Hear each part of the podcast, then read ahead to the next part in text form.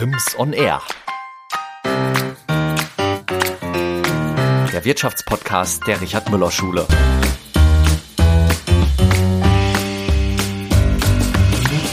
Vermieten. Als Nicola Trüschler dieses Schild in einem Schaufenster am Fuldaer Buttermarkt sieht, macht sie noch am gleichen Tag den Mietvertrag. Und das, obwohl sie gerade schwanger ist. Ihr Lebenstraum ein eigener Klamottenladen. Und den führt sie jetzt schon seit sieben Jahren.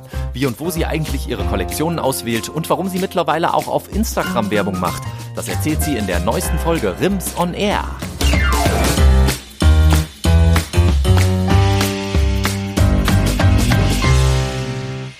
Willkommen zur neuesten Folge von Rims on Air. Es ist die Juni-Ausgabe 2021 und ich bin ganz offensichtlich nicht Frau Hümmler-Hille.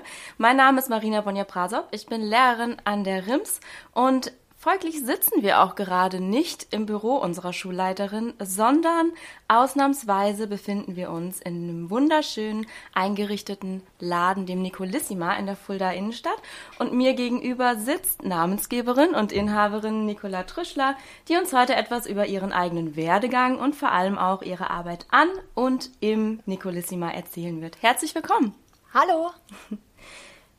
Wir starten wie immer mit ein paar schnellen Entweder-Oder-Fragen.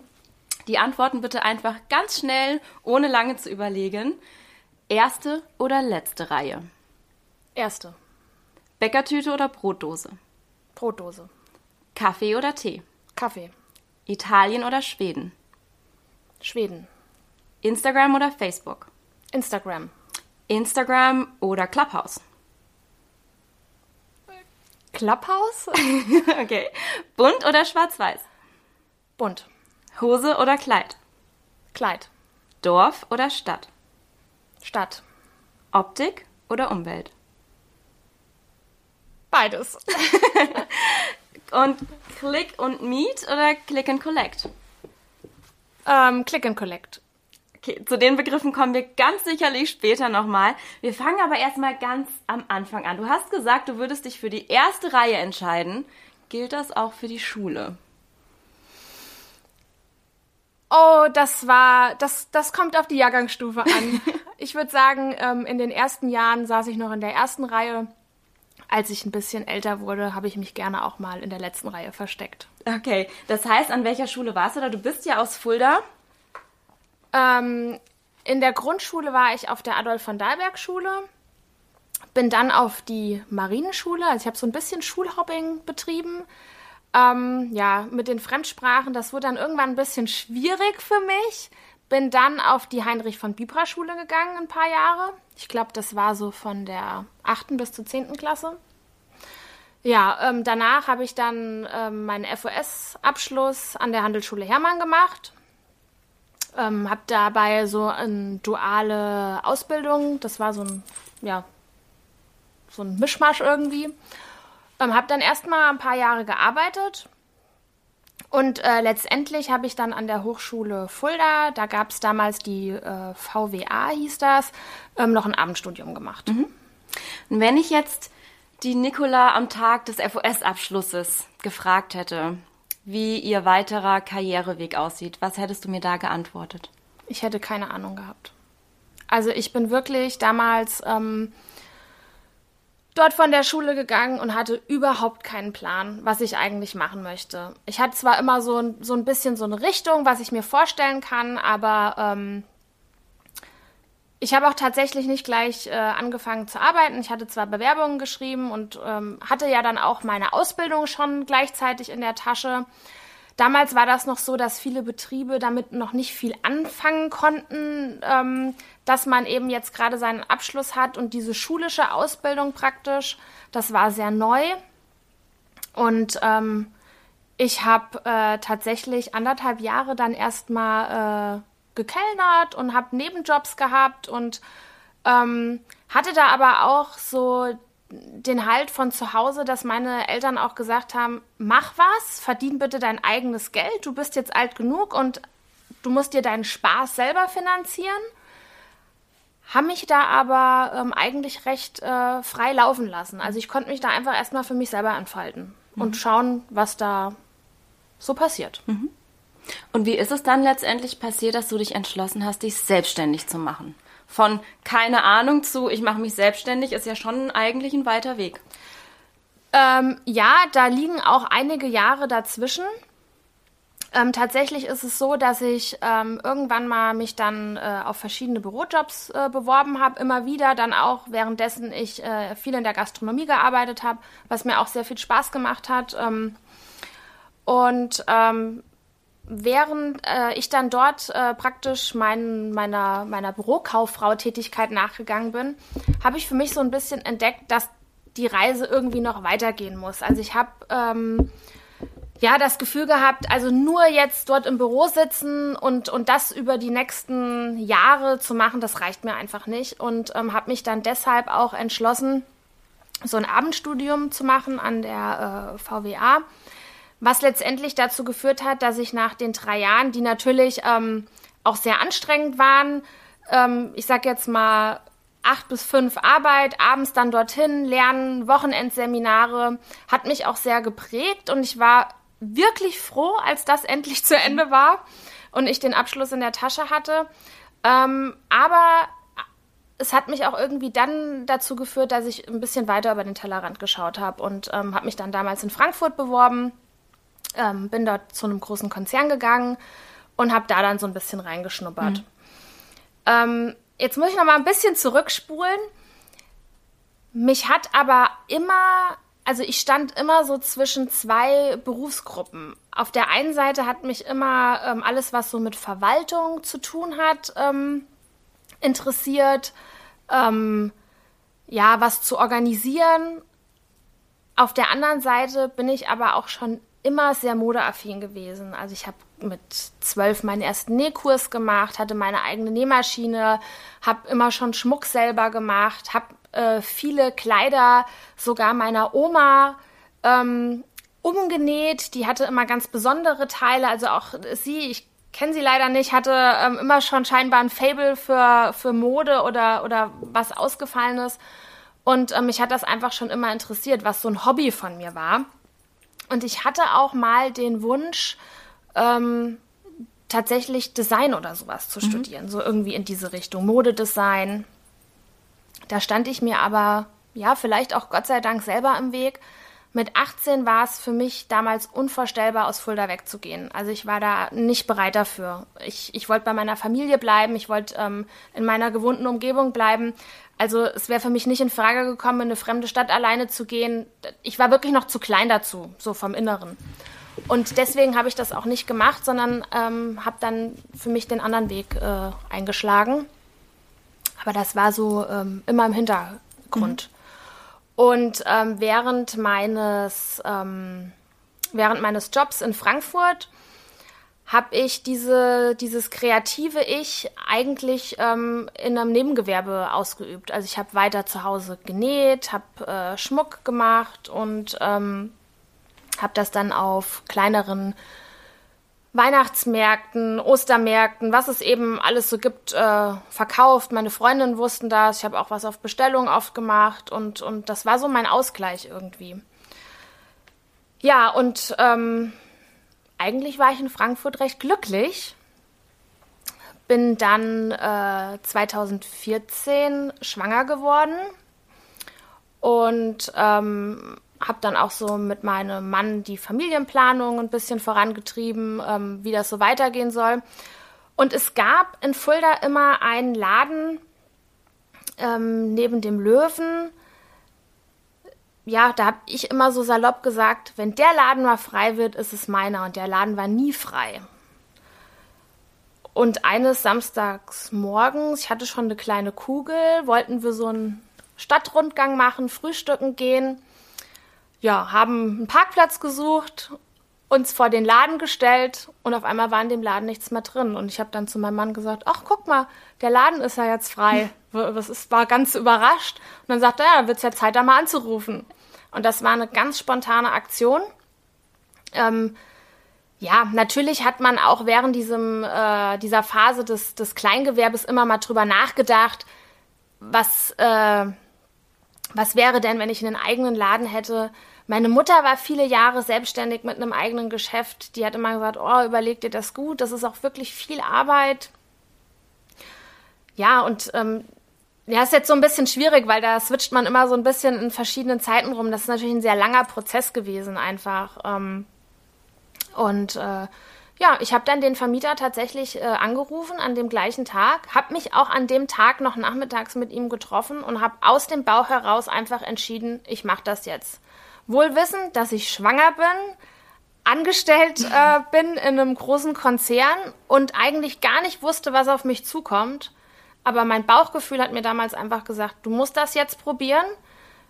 Hab mir diese zwei Jahre gegeben, ähm, die ich äh, eben in Elternzeit gegangen bin und hab's dann einfach gemacht. Also ich habe wirklich kaum drüber nachgedacht, ja. sondern bin dann da so reingeschlittert.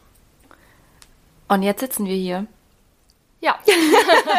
und das ist länger als zwei Jahre her. Also du hast dich dann dazu entschieden, den Laden auch weiterzuführen und offensichtlich in dem Konzern zu kündigen. Genau. Jetzt ist ja zu gründen sicherlich der Traum vieler, aber es ist ja doch relativ schwierig wahrscheinlich. Was war denn so eine Hürde vielleicht, mit der du gar nicht gerechnet hattest, trotz aller Vorgespräche mit deiner Mutter und sicherlich auch mit Beratern? Was war so eine Sache, die du meistern musstest? Gut, ich glaube, erstmal ähm, ist es natürlich so, dass man ja schon erstmal ein bisschen was vorfinanzieren muss, weil so eine Ladeneröffnung äh, ist ja jetzt auch nicht ganz günstig. Ähm, ja, da kommen, ich finde, da kommen ganz viele Sachen auf einen zu. Ich bin ja mittlerweile in einem größeren Laden. Ich bin nach einem halben Jahr in, in einen anderen Laden umgezogen weil das auch zum Beispiel sowas war, der Laden war viel zu klein. Das habe ich aber in dem Moment überhaupt nicht äh, geblickt. Das mhm. war einfach der Laden, den ich gut fand und den wollte ich haben. Dann, äh, was ich recht interessant fand, am Anfang wollte mir gar keine Firma unbedingt ihre Kollektion verkaufen. Ach so. Ähm, äh, ja, also bei den meisten Firmen, die ich so im Kopf hatte, die ich gerne verkaufen äh, wollte, war es tatsächlich so, dass die mich immer gefragt haben, welche Firmen führen sie denn schon? Ja gut, mhm. bis dato keine.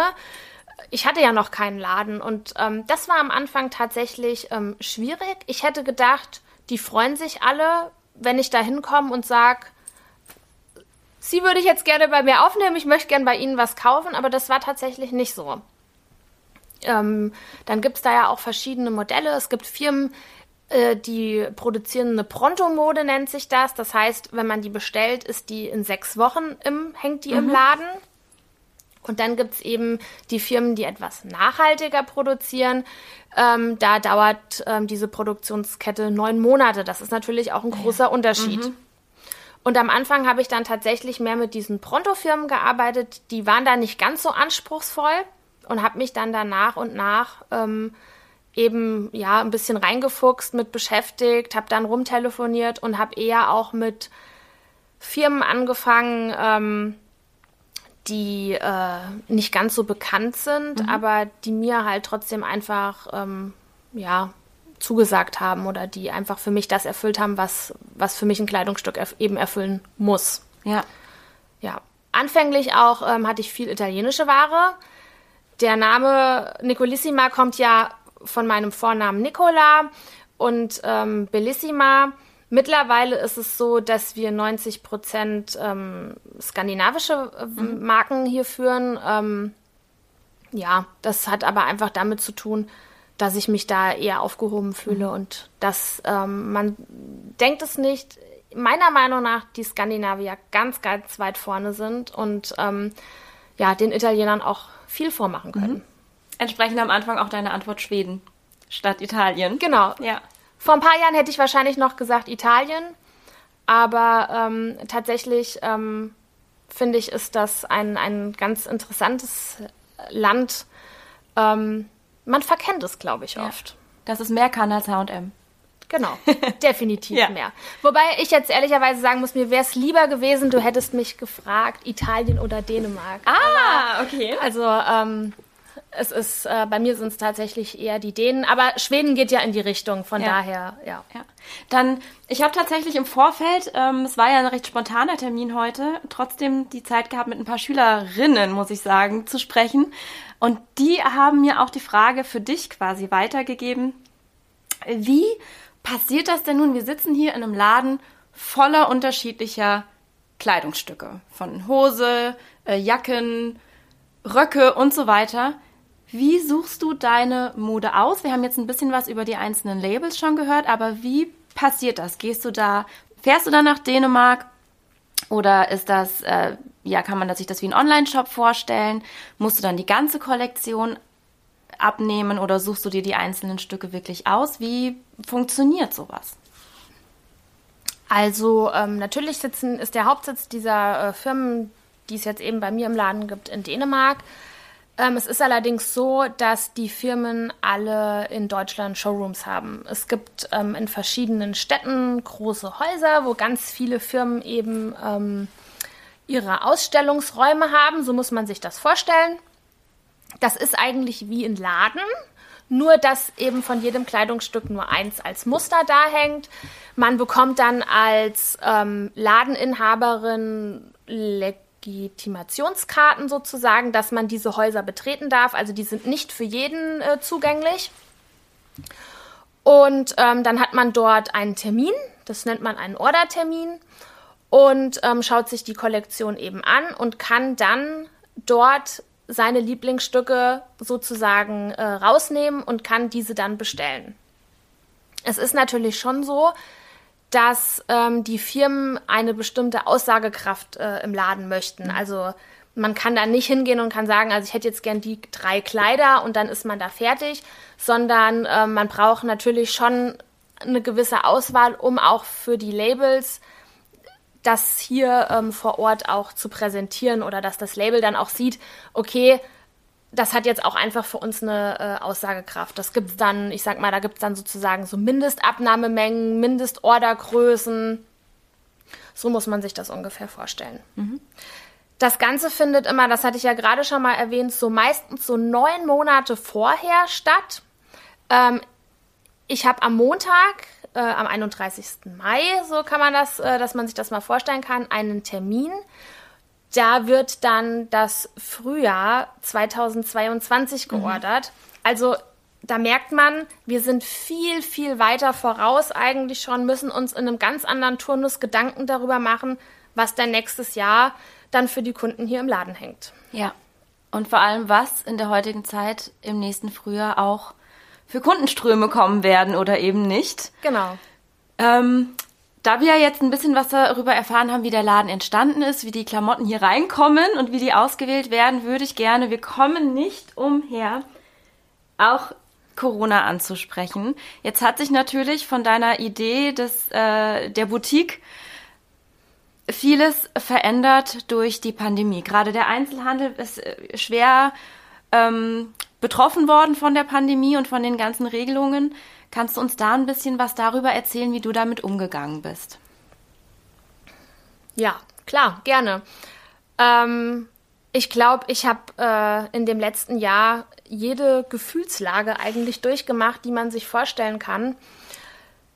Angefangen, äh, ich glaube, jeder weiß noch, wie wir alle nach China geguckt haben und sich gedacht haben, was machen die da eigentlich schon wieder? Und keiner glauben konnte, äh, dass sowas jemals zu uns kommt. Also so ging es mir zumindestens. Ähm, ich habe damals meinen Mann auf einer Geschäftsreise äh, begleitet. Wir waren in Österreich und ähm, haben uns das im Fernsehen angeguckt. Und ich kam mir vor, wie äh, damals am 11. September, wenn ich NTV äh, angemacht habe. Also mir hat's wirklich den Hals zugeschnürt. Wir haben dann damals auch ähm, die Reise abgebrochen. Wir wollten noch ein paar Tage mit der Familie dranhängen, weil ich gemerkt habe, okay, die Lage spitzt sich zu. Ich habe dann immer mit meinen Mitarbeitern telefoniert und ähm, habe dann einfach gemerkt, okay, in der Situation kann ich die jetzt echt nicht alleine lassen. Keiner wusste, was passiert. Ähm, man hat gemerkt, in der Stadt war immer weniger los. Die Menschen haben Angst bekommen. Ich hatte auch Angst, muss ich ganz ehrlich sagen. Und ähm, das war ja dann tatsächlich auch so, dass die Regierung damals sehr, sehr schnell entschieden hat, wir fahren jetzt alles runter und machen alles zu. Ja. Und ich weiß noch, als ich ähm, die Tür abgeschlossen habe hier am letzten Abend, ich habe wirklich Rotz und Wasser geweint. Oder geheult, kann man schon fast sagen. Weil das so eine surreale Vorstellung war, dass man mir jetzt einfach mein Geschäft zugemacht hat auf unbestimmte Zeit und es natürlich so ist, dass wir ja von unseren Tageseinnahmen leben. Das ist ja, ähm, ja, das ist einfach ein Kreislauf. Es geht, kommt was rein, es geht was raus. Das, und das ist jeden Tag so. Und die Einnahme war jetzt eigentlich abgekappt. Mir war aber wohl bewusst, dass die Ausgaben ja trotzdem da sein ja. werden. Und ähm, gerade so kleine Läden leben von dem Kreislauf. Also es ist nicht möglich, sich so viele Rücklagen zu bilden, dass man das über längeren Zeitraum einfach durchhält. Das funktioniert nicht. Also gerade wenn man jetzt auch weiß, dass wir ja sehr, sehr weit im Voraus planen, wir haben die Miete, wir haben die Mitarbeiter, Strom, was da eben alles dazugehört. Und auch die Kleidungsstücke werden von uns gekauft. Also das ist ja auch nicht so, dass wir die jetzt von der Firma ähm, gestellt bekommen, dass wir die bestellen und wir kriegen die und was wir nicht gebrauchen können, schicken wir wieder zurück mhm. oder, ne, sondern das muss ja auch bezahlt werden. Und das war wirklich ähm, eine ganz, ganz harte Zeit. Ich hatte viele schlaflose Nächte und selbst ähm, ja, die, ich sag jetzt mal, die Worte meiner Familie, die immer gesagt haben, wir stehen hinter dir und du brauchst dir keine Gedanken machen und wir schaffen das, das hat mir im ersten Moment nicht geholfen. Ich mhm. hatte einfach wirklich Angst. Mhm. Angst, den Laden zu verlieren, nicht mehr das machen zu können, was ich liebe und lebe. Ja, das hat ein bisschen gedauert und ähm, ich habe, mm, wir haben ganz tolle Freunde und ähm, einer unserer Freunde, der ähm, hatte sich zufällig ähm, mit Internetshops beschäftigt. Mhm. Eigentlich ist das nicht sein Metier. Er ist zwar so ein bisschen in Marketing unterwegs und, und programmiert auch Apps und sowas, aber hat mit Online-Shops nichts am Hut. Und der hat sich rein aus Interesse mit diesen Bausteinshops beschäftigt. Und der rief mich an dem Abend an und gesagt, wie geht's dir denn? Wie ist die Lage? Und natürlich bei mir liefen wieder mhm. die Tränen und alles beschissen. Und er hat gesagt, du mach dir keine Gedanken. Ich komme morgen bei dir vorbei. Wir machen dir einen Online-Shop. Und da habe ich gesagt, du, ich kann mir das jetzt gar nicht leisten, weil jeder weiß ja, ne, das kostet ein paar tausend Euro ja. und hat da so die Vorstellung. Und er hat gesagt, mach dir erstmal keine Gedanken, wir machen das. Ja, und gesagt, getan, der kam dann auch, hat mich da unterstützt, hat sozusagen mir seine Zeit geschenkt, und hat innerhalb von drei Tagen mir da einen Online-Shop hingezaubert, wo ich echt gestaunt habe. Und da bin ich heute noch unglaublich dankbar drüber. Ähm, bis dahin wollte ich das nie machen und ähm, ich habe es aber dann einfach gemacht, weil ich habe für mich in dem Moment keine Alternative gesehen. Ich habe gesagt, irgendwie muss es ja weitergehen und ich muss jetzt was Neues probieren und saß dann da auch tagelang und habe diesen Online-Shop befüllt und das ist eine Heidenarbeit, hätte ich selber nie gedacht. Also das ist Wahnsinn, was da viele äh, kleine Einzelhändler äh, leisten, das da reinzubringen, die ganzen Grö also das Größen und Bilder und was da alles dazu gehört. Ja, und habe dann auch äh, den Startschuss gegeben und habe dann gedacht, so, und jetzt mache ich einen Online-Shop. Mhm. Und ähm, ich weiß nicht, an was es liegt. Vielleicht lag es auch ein bisschen auch an mir, ähm, aber der Online-Shop hat funktioniert, aber hat den Laden nicht ersetzt. Ja. Und für mich war es letztendlich so, ich hatte das Gefühl, ich bin von einer Ladeninhaberin, die ganz viel Wert auf Beratung legt, auf Stilberatung, auf Größenberatung, auf alles, was dazugehört, zu einer Kommissioniererin und fand es ja. total ernüchternd.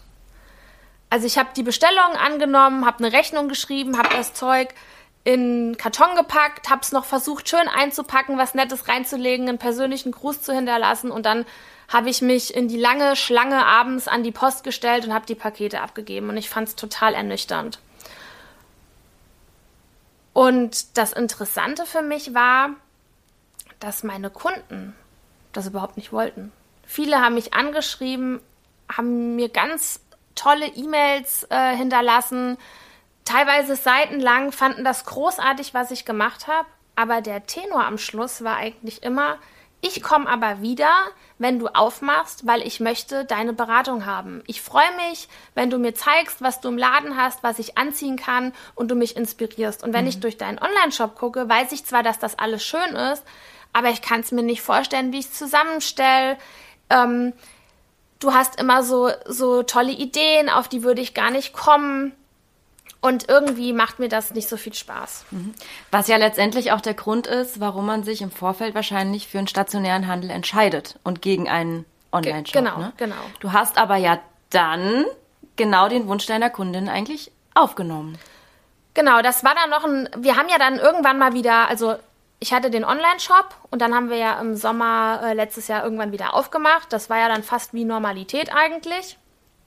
So hat sich auch jeder gefühlt. Ähm, dann kam noch dazu, dass Jens Spahn ja diesen tollen Satz gesagt hat, den Fehler, den Einzelhandel zu schließen, werden wir nie wieder machen. Ja. Das hat auch jeder geglaubt. Warum auch nicht? Ich meine, wir sind ja davon ausgegangen, er weiß das. Ähm, und insofern war für mich eigentlich, ich will jetzt nicht sagen, die Pandemie war vorbei, aber ähm, ich habe mir gedacht, na gut, wenn wir nicht mehr schließen, brauche ich den Online-Shop nicht mehr. Es hat mir auch keinen Spaß gemacht. Es hat mich letztendlich nicht erfüllt. Es hat mich zwar über Wasser gehalten, klar, aber ähm, man muss ja auch ehrlicherweise sagen, so ein kleiner Laden wie jetzt hier auf 100 Quadratmeter kann gegen die ganz großen einfach auch nicht äh, ankämpfen. Mhm. Das ist einfach so. Ja, und wir hatten ja dann erstmal auf und äh, dann haben wir am, ich glaube, 16. Dezember war es. Ich bin mir jetzt nicht ganz sicher, aber Mitte Dezember mussten wir ja dann wieder zumachen.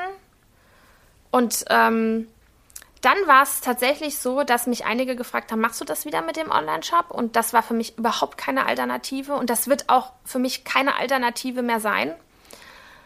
Ähm, habe ich gesagt, nee, möchte ich nicht. Ach, schade. Und äh, du hast jetzt so plötzlich zugemacht und ich wäre gern noch mal gekommen und ich hätte auch noch mal gerne im Sale geguckt, weil ähm, Ende Dezember sind wir ja meistens schon im Sale, mhm. weil wir im Januar, Februar schon die Frühjahrsware bekommen. Und ähm, dann habe ich mir tatsächlich überlegt, okay, wenn meine Kundinnen nicht zu mir in den Laden kommen können, dann muss ich irgendwie zu denen kommen. Ja. Wie bringe ich meine Sachen auf dem Bildschirm nach Hause? Wie mache ich das? Ja, und dann habe ich mich halt eben auf Instagram äh, ausprobiert. Auch was, was ich mir niemals hätte träumen lassen, dass ich das mache. Ich sehe das immer bei anderen oder habe das immer bei anderen gesehen. Mhm. Aber für mich selber, also ich konnte mir das nicht vorstellen, dass ich, äh, ich sage immer, vom Spiegel äh, tanze und irgendwas erzähle. Aber ja, es musste sein. Ja, und dann habe ich es einfach ausprobiert. Hat mhm. mich super viel Überwindung gekostet. Also ähm, das war wirklich die ersten Spots, die ich da gedreht habe, oder die ersten Stories nennt man das ja. Das liegt vielleicht auch am Alter, dass ich da äh, immer so ein bisschen unsicher bin.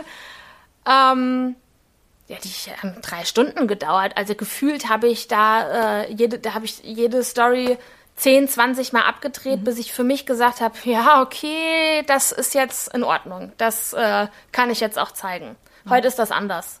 Mittlerweile ziehe ich schnell was an, mache das mal so zwischendurch. Da bekommt man auch Routine und ich habe auch wirklich Spaß dran. Mhm. Tatsächlich hätte ich auch nicht gedacht. Und das ist jetzt meine Art eben, unsere Kollektion in die, ich sage immer, in die Wohnzimmer meiner Kundinnen zu mhm. bringen. Und entsprechend stellst du jetzt täglich oder nahezu täglich Outfits vor und man kann dir dann über Instagram schreiben, genau. wenn man das haben möchte. Genau. Hast du da am Kaufverhalten deiner Kundinnen, das sind ja wahrscheinlich äh, überwiegend Frauen, ähm, Veränderungen wahrgenommen oder ein anderes Kaufverhalten als jetzt hier im Laden? Ja, definitiv. Inwiefern denn? Ähm, man konnte ja nichts anprobieren. Ne? Also ich meine, man sieht das jetzt an mir. Ich bin jetzt ein bestimmter Typ Frau. Ich versuche das auch immer zu erklären äh, oder, oder auch die Stoffe zu erklären ähm, in den Stories. Aber ähm, natürlich ist es letztendlich so, für mich und für die Kundin, die uns kennt, ist es einfacher, das Teil hier im Laden anzuprobieren. Ähm, Und äh, ich sage jetzt mal, wenn ich einfach eingreifen kann. Ne? Also es gibt verschiedene äh, Figuren, es gibt ähm, verschiedene Hauttypen, es gibt äh, Frauen sind verschieden groß. Ne? Die eine ist 1,50 Meter, die andere ist 1,80 Meter. Da liegen 30 Zentimeter dazwischen. Da muss es ja Unterschiede mhm. geben. Und das ist natürlich für mich in dem Moment als Verkäuferin dann sehr, sehr schwierig, jemandem zu zeigen, wie denn das Kleid ihr steht. Mhm braucht sie vielleicht einen Gürtel dazu, eine Jacke, die kürzer, länger ist. Was kann sie mit der Hose machen? Unten umschlagen, ein bisschen was rauslassen. Also da gibt es ja so viele Sachen. Gürtel, ähm, die Taillen, also ob man es in die Taille auf die Hüfte zieht. Also das sind ja Dinge einfach, ähm, das ist ja das, was ich mitbringe wie soll ich sagen, diese Erfahrung, ähm, dann auch dieses Interesse an der Mode. Ich informiere mich täglich, was es Neues gibt. Mhm. Also meine Abendlektüre ist immer eine Modezeitschrift oder, oder irgendwie, äh, dass ich mich informiere, was hat jetzt welcher Designer gerade neu rausgebracht. Mhm. Und ähm, da bin ich natürlich nicht nah genug am Kunden einfach. Das muss man ganz ehrlich sagen. Ja. Da kann man, da hilft es, bei Stammkunden mit ihnen zu telefonieren oder sie äh, dann eben zu beraten. Und einige, die ich kenne, ähm, ja, dann, dann weiß ich auch eigentlich, passt ihr das Kleid, passt ihr das nicht, gibt es ein besseres oder gibt es das Kleid in einem anderen Schnitt, was vielleicht für sie günstiger ist. Aber das ähm, hat mich schon auch äh, viel vor voraus Herausforderungen mhm. gestellt. Und ähm, da habe ich das äh, Prinzip auch dieses ähm, Click and Collect nicht ganz verstanden, weil eigentlich ging es ja darum, die Kontakte zu reduzieren. Und tatsächlich ist es so, dass ich mit manchen Kunden mehr Kontakt hatte durch das Austauschen der äh, Tüten mhm. oder, oder der Ware, wie wenn sie bei mir eine Viertelstunde im Laden gewesen wäre, hätte die Sachen anprobiert, ich hätte eingreifen können, hätte ihr die richtige mhm. Größe mitgegeben und das Thema wäre erledigt ja. gewesen. Das, das habe ich immer nicht so richtig verstanden eigentlich. Das heißt, die Retourenquote war dann trotz der persönlichen Insta-Stories dann doch relativ hoch? Mm, nein, eigentlich nicht. Wie gesagt, dadurch, dass ich viele Kunden kenne, ähm, bei denen, die halt, die dann, sage ich mal, neue hergefunden haben zu Instagram. Ich habe auch viele... Ähm, neue Kunden ja. tatsächlich äh, äh, gewonnen dadurch, die mich erst über Instagram entdeckt haben, die den Laden gar nicht kannten. Da ist es dann natürlich eine andere Geschichte gewesen. Also ich würde jetzt mal sagen, das ist so 50-50, weil eine Kundin, die ich nicht kenne, die noch nie bei mir im Laden war, wo, wo ich nicht weiß, was ist das für ein Typ, was mag sie gerne, ähm, wie ist ihre Figur, wo ist ihre Komfortzone, ähm, ist es natürlich sehr, sehr schwierig, mhm. ja. Jetzt hast du gesagt, es macht dir Spaß, so ein bisschen ja in die Wohnzimmer deiner Kundinnen zu kommen, die ja dann vielleicht auch einfach nach Ladenschluss abends um 9, 10 Uhr noch äh, mit dir Kontakt haben können, sich die Kollektion anschauen können. Und du hast gesagt, du hast sogar Neukunden oder Kundinnen gewinnen können. Wirst du es denn beibehalten, wenn hoffentlich irgendwann alles wieder zurück zur Normalität findet? Ich möchte es gerne beibehalten, aber es ist echt ein Spagat. Also ich merke das jetzt gerade in der letzten Woche. Momentan ist ja, ähm, können wir wieder Click and Meet anbieten mit einem Negativtest oder Impfung oder Genesen oder ne, da gibt es ja momentan noch viele Hürden. Ähm, natürlich äh, haben wir jetzt äh, unseren Laden oder auch unseren Personalstab noch nicht komplett wieder hochgefahren, weil wir auch skeptisch und vorsichtig sind und das ja auch alles immer mit vielen Kosten verbunden ist. Und da ist es, da merke ich schon, okay, wenn ich jetzt hier so im Laden bin und auch wenn es dann nur einzelne Termine sind, ist es schon schwierig, sich dann gleichzeitig auch auf die Instagram-Stories äh, äh, zu konzentrieren. Viele schreien schon und sagen, oh, wann kommt denn wieder was? Wann ich vermisse das. Also ich will es auf jeden Fall beibehalten, aber es ist natürlich ähm, schwierig, das so abzubilden wie in einer Zeit, wo der Laden den ganzen Tag geschlossen mhm. ist und mein Hauptaugenmerk dann auf Instagram lag. Also ich muss irgendwie für mich da auch selber, glaube ich, so noch den Weg finden, wie das so letztendlich weitergehen kann, dass ich damit leben kann und ähm, dass ich auch jedem so das biete, was er eigentlich gerne möchte. Aber ich denke, da, auch da werde ich irgendwie einen Weg finden. Ja, da bin ich mir ganz sicher. Und das Schöne war ja auch, wenn man ein bisschen positiv auf die Pandemie zu blicken, dass man in den Medien ganz, ganz viel davon mitbekommen hat, wie ihr Einzelhändler in Fulda doch zusammenhaltet. Man könnte ja meinen, es entstehen Konkurrenzsituationen, die äh, Situation in den Innenstädten ist schwierig, aber euch hat man doch sehr als Gemeinschaft erlebt. Würdest du das auch so beschreiben? Ja, also ich würde auf jeden Fall sagen, wir sind alles viel, viel enger zusammengerückt, haben uns äh, viel ausgetauscht. Ich denke, wir haben auch ähm, über Themen gesprochen, über die hätten wir früher nicht so offen gesprochen.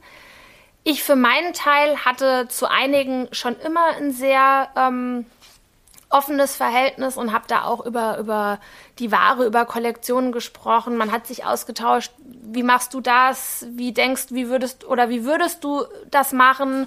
Gibt es ja ganz viele verschiedene mhm. Themen. Manchmal ist man sich einfach unsicher.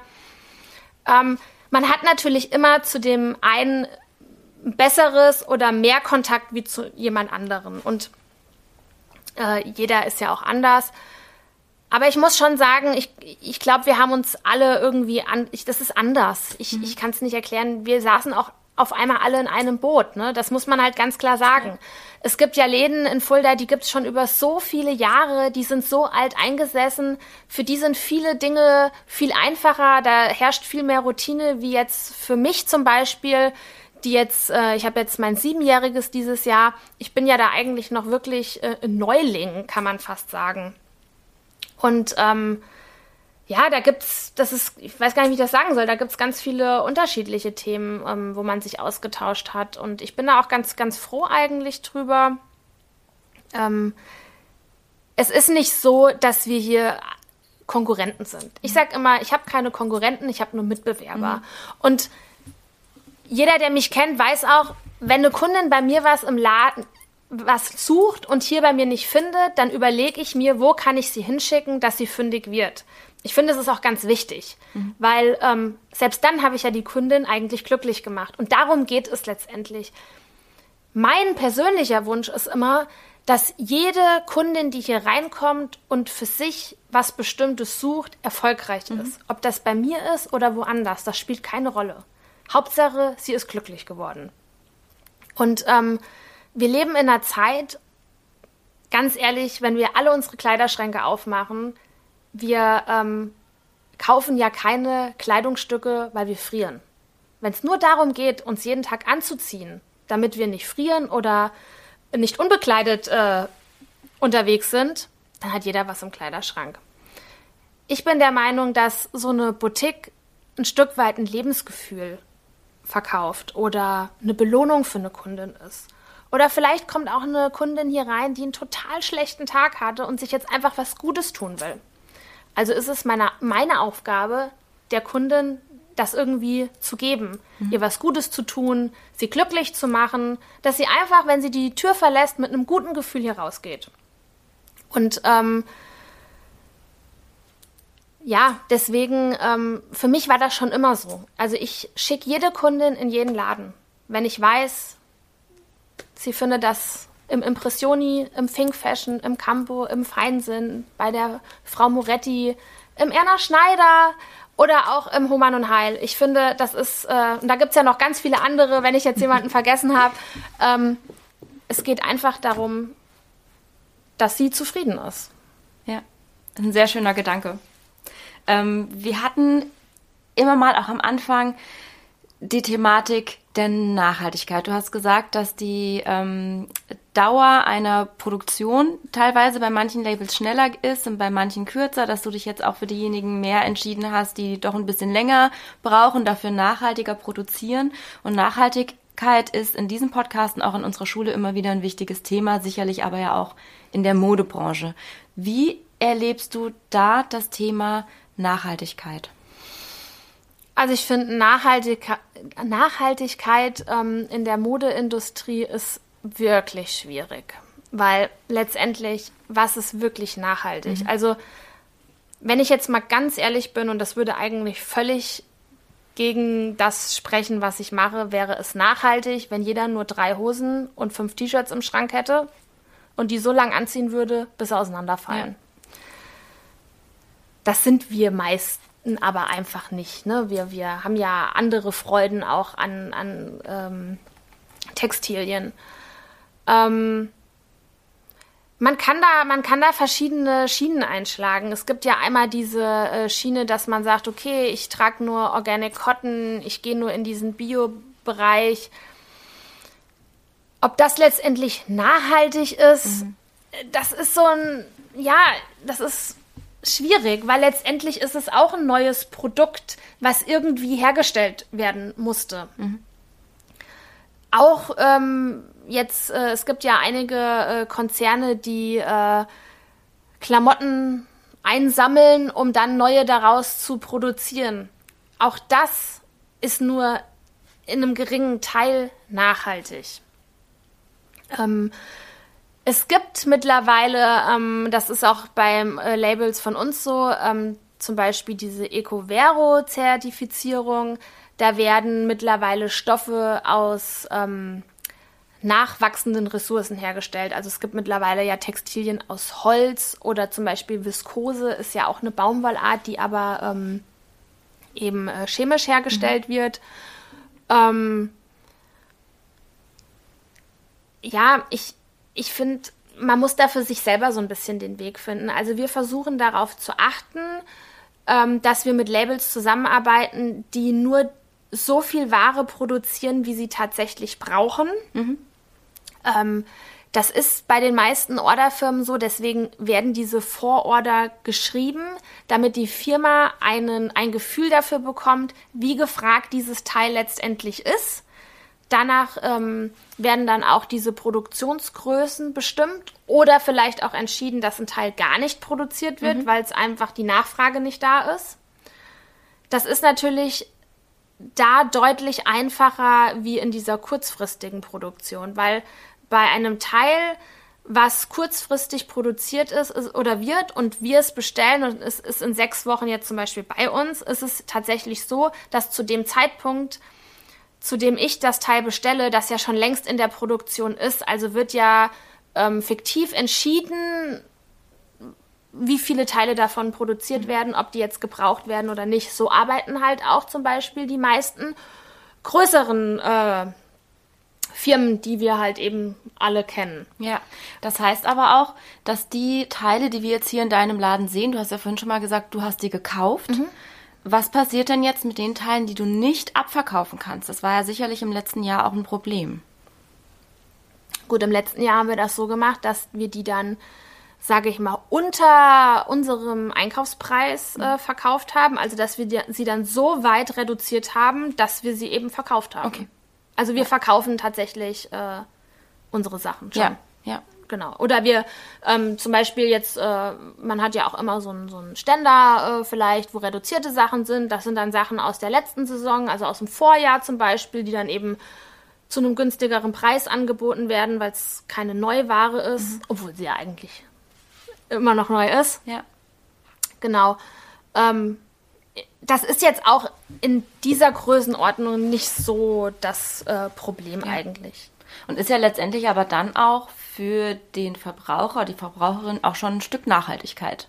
Ne? Ja, dann also, in so einem Laden auch zu kaufen. Genau, also ja. bei uns wird definitiv nichts weggeschmissen ja. oder so. Also das würde ich auch nie machen. Ja. Ähm, dann würde ich dann dann ist es auch eher mal so, dass wir dann auch vielleicht mal wirklich Teile, wo wir jetzt keinen Käufer für finden, dass wir die dann auch einfach spenden oder so. Ne? Das, ja. das passiert dann auch, aber ja. Schön. Das führt mich zu zwei, ja, akuten Fragen unserer Schülerinnen. Es stehen ja gerade mündliche Prüfungen an und in ein paar Monaten dann auch eventuell der erste Tag in der Ausbildung. Was würdest du denn für Outfits empfehlen? Für eine mündliche Prüfung, so eine mündliche Abi-Prüfung zum Beispiel und den ersten Tag an einem neuen Arbeitsplatz? Das kommt natürlich immer so ein bisschen drauf an, wo man denn beginnt zu arbeiten. Ganz, ganz wichtig ist, man muss sich in seinem Outfit wohlfühlen. Ich finde, ähm, man muss heute nicht mehr im Hosenanzug irgendwo ähm, auftreten, sondern ähm, man kann sich genauso gut ähm, für, ich sage jetzt mal beispielsweise im Bürojob, also als ich damals noch angefangen habe zu arbeiten, ich habe mir erstmal drei Hosenanzüge gekauft und fand es eigentlich, im ersten Moment habe ich mir gedacht, ach, jetzt trage ich auch sowas, aber richtig wohlgefühlt habe ich mich nicht. Und ich denke, das verkörpert man auch. Also da gibt es viele andere Möglichkeiten. Ähm, ich, ich, denke mal, es kommt so auf, auf die Arbeitsstelle einfach drauf an. Sind da Jeanshosen erlaubt oder nicht? Das ist wie, ich sage jetzt mal zum Beispiel in der Bank, früher wäre das undenkbar gewesen, irgendwas anderes zu tragen als, als der Hosenanzug oder das kleine Schwarze. Heute äh, darf man auch dort schon, äh, ich sag mal, etwas schickere Jeans tragen oder so. Ähm, ich würde mich da erkundigen. Ich hätte, würde gucken, bei den Vorstellungsgesprächen zum Beispiel, ähm, sollte man immer gucken, was haben denn die ganzen Angestellten dort an? Wie, wie, wie sind die dort? Oder einfach auch nochmal hingehen und, mhm. oder auch einfach fragen. Also ich finde, man kann da auch ganz offen sein und auch vielleicht einfach die Ausbilderin anrufen und fragen, wie ist das denn? Habt ihr eine bestimmte Kleiderordnung, wenn man da unsicher ist? Ja. Aber bitte, bitte nicht sich in irgendwas reinstecken oder sich in irgendwas verstecken, was man selber nicht ist. Ja. Und letztendlich vielleicht auch einfach beim Einzelhandel beraten lassen. Genau, oder hierher kommen. Ich helfe da super gerne. ähm, jetzt haben wir ganz am Anfang schon einiges über deine eigene ähm, Schul- und Ausbildungslaufbahn gehört. Du hast auch gesagt, du hast äh, mehrere Schulen auch mal ausprobiert, hast entsprechend ja auch viel Erfahrung gesammelt. Und wir schließen unseren Podcast immer mit derselben Frage, nämlich die nach einem Unterrichtsfach, was es vielleicht noch nicht gibt, was es aber unbedingt geben sollte. Gäbe es da etwas, deiner Meinung nach? Ein Un ja, ich weiß jetzt noch nicht, äh, äh wie ich es benennen soll, aber ich finde so, ähm, ich nenne es jetzt mal das Unterrichtsfach Leben oder Lebenserfahrung. Ähm, es gibt einfach Dinge, die lernt man in der Schule nicht. Die kann man vielleicht auch nicht wirklich lernen, weil man sie einfach erleben muss. Man könnte vielleicht äh, die Eltern fragen oder, oder Menschen, die schon ein bisschen mehr Lebenserfahrung haben. Ähm, aber da gibt es für mich so gewisse Dinge. Ähm, ja, manchmal denke ich mir, vielleicht wäre es schön gewesen, wenn ich davor geschützt gewesen wäre und nicht ins offene Messer gelaufen wäre. Ähm, aber auf der anderen Seite hat es mich natürlich zu dem Menschen gemacht, der ich heute bin, irgendwo, ja. Aber das wäre so was, was ich mir irgendwie gewünscht hätte. Mhm. Oder ja. ja. Also da würden, das würde, glaube ich, ganz viele äh, Themenbereiche abdecken. Mhm. Und wenn du jetzt da was zu beitragen könntest und allen SchülerInnen, die sich vielleicht später mal selbstständig machen wollen, noch so eine Message hinten mitgeben könntest? Ähm, ich denke, wenn man einen Traum hat und der äh, realisierbar ist in irgendeiner Form, sollte man das auf jeden Fall machen.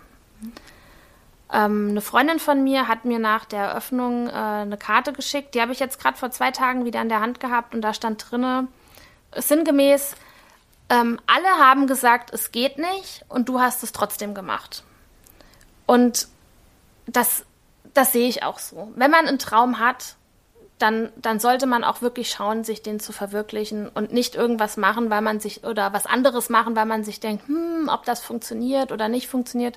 Ich habe mir immer gesagt, ich möchte gern so einen Laden haben, ich möchte es gerne ausprobieren. Ich habe das auch gemacht.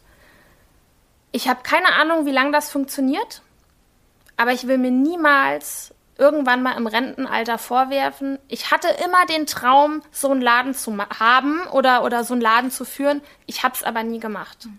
Dann finde ich, wäre für mich der bessere Weg, oder den bin ich ja jetzt auch gegangen, zu sagen, ich habe es ausprobiert und auch wenn ich irgendwann daran scheitere, aber ich habe es wenigstens versucht.